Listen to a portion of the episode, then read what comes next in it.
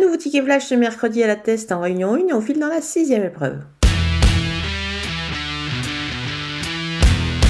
Je vais tenter le numéro 3 Playa Paradisio euh, qui n'a pas eu toutes ses aises, ses aises pardon, euh, le dernier coup dans la phase finale. Euh, je pense qu'il est capable de, bah, de, reprendre un petit peu le cours de ses bonnes sorties. Il va évoluer sur une distance un tout petit peu plus longue, ce qui est pas plus mal du tout. C'est 1800 mètres au lieu de 16 le dernier coup.